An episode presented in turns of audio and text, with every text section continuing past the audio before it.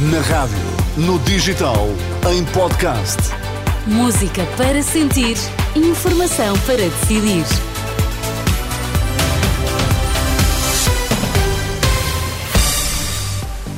Tudo postos para as notícias das quatro. A edição é agora do Miguel Coelho. Boa tarde, Miguel. Olá, Sónia, boa tarde. Quais são os temas em destaque? Houthis atacam um navio norte-americano no Mar Vermelho e avisam que o Iémen será o cemitério dos Estados Unidos. Sindicato dos Magistrados do Ministério Público desvaloriza relatório do Grupo de Estados contra a Corrupção, que considera insuficientes os progressos de Portugal na prevenção da corrupção entre deputados, juízes e procuradores. Vamos então às notícias. Informação para decidir na Renascença com Miguel Coelho. Um navio norte-americano foi atingido por um míssil lançado pelos Houthis perto da costa do Iémen, no Mar Vermelho. A informação inicialmente avançada pela Marinha Britânica já foi confirmada pelos Estados Unidos, que adiantam que o ataque não provocou estragos significativos. Desde novembro que este movimento apoiado pelo Irão tem vindo a atacar cargueiros, alegando que tem ligação a Israel. Um alto responsável dos Houthis advertiu, entretanto, hoje que o Iémen será o cemitério dos Estados Unidos, caso prossigam os ataques a este país árabe, em resposta às ações dos rebeldes iemenitas xiitas contra navios associados a Israel no Mar Vermelho. E em Israel, precisamente, uma pessoa morreu e pelo menos 17 ficaram feridas num atropelamento seguido de esfaqueamento na cidade de Ranana. Dois suspeitos palestinianos foram detidos. A polícia está a tratar o caso como um ataque terrorista.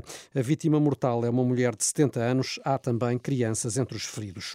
O Hamas divulgou um vídeo de três alegados reféns israelitas e eh, diz que ainda hoje será anunciado o destino destas pessoas que terão sido raptadas a 7 de outubro, portanto há mais de 100 dias, na sequência do ataque desencadeado pelo Hamas contra Israel. Um desses reféns é Yossi Sharabi, que tem passaporte português e no vídeo apela a Israel para pôr fim à ofensiva em Gaza.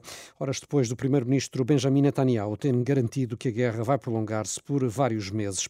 Familiares de reféns do Hamas apelaram, entretanto, a António Guterres e às Nações Unidas para usarem o poder que têm para libertar os homens, mulheres e crianças que há 100 dias estão em cativeiro e eh, criticaram o silêncio das organizações humanitárias. Para o GRECO, Grupo de Estados contra a Corrupção, o combate à corrupção entre deputados, juízes e procuradores em Portugal teve uma evolução insatisfatória.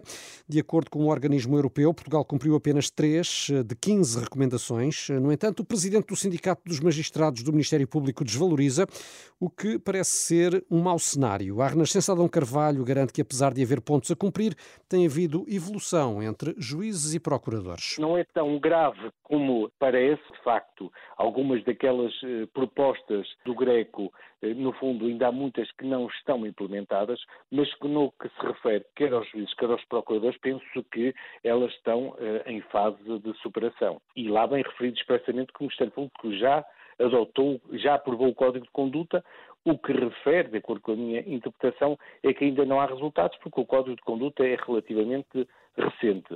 Adão Carvalho, do Sindicato eh, dos Magistrados do Ministério Público, ouvido pela jornalista Filipa eh, Ribeiro, a inoperacionalidade da entidade independente para a transparência e a ausência de avaliações regulares aos juízes são dois pontos que levam o Greco a concluir que o combate à corrupção em Portugal é globalmente insatisfatório. Isabel dos Santos é acusada de 11 crimes no processo que envolve a gestão da Sonangol entre 2016 e 2017, de acordo com o despacho de acusação. Citado pela agência Lusa, a empresária angolana é acusada de peculato, burla qualificada, abuso de poder, abuso de confiança, entre outros crimes. O LIVRE vai realizar o seu décimo, aliás, o seu eh, décimo terceiro congresso nos próximos dias 27 eh, e 28 no Porto. A reunião magna visa fechar o programa para as eleições legislativas antecipadas de 10 de março.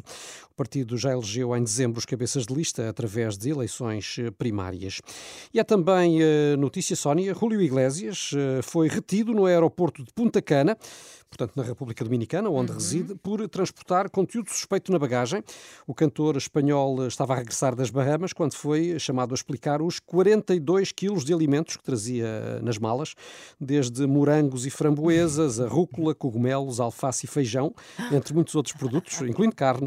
Uh, Iglesias acabou por ser autorizado a entrar uh, com tudo isto. Uh, enfim, não se sabe ao certo porque é que se fazia acompanhar tanta comida, mas é conhecido o gosto do cantor pela comida, pode ser ser isso. Mas, se calhar, República Dominicana é melhor, é mais saborosa a comida, sei lá, qualquer coisa do género. Pelos vistos, não, uma vez que ele a trazia de fora.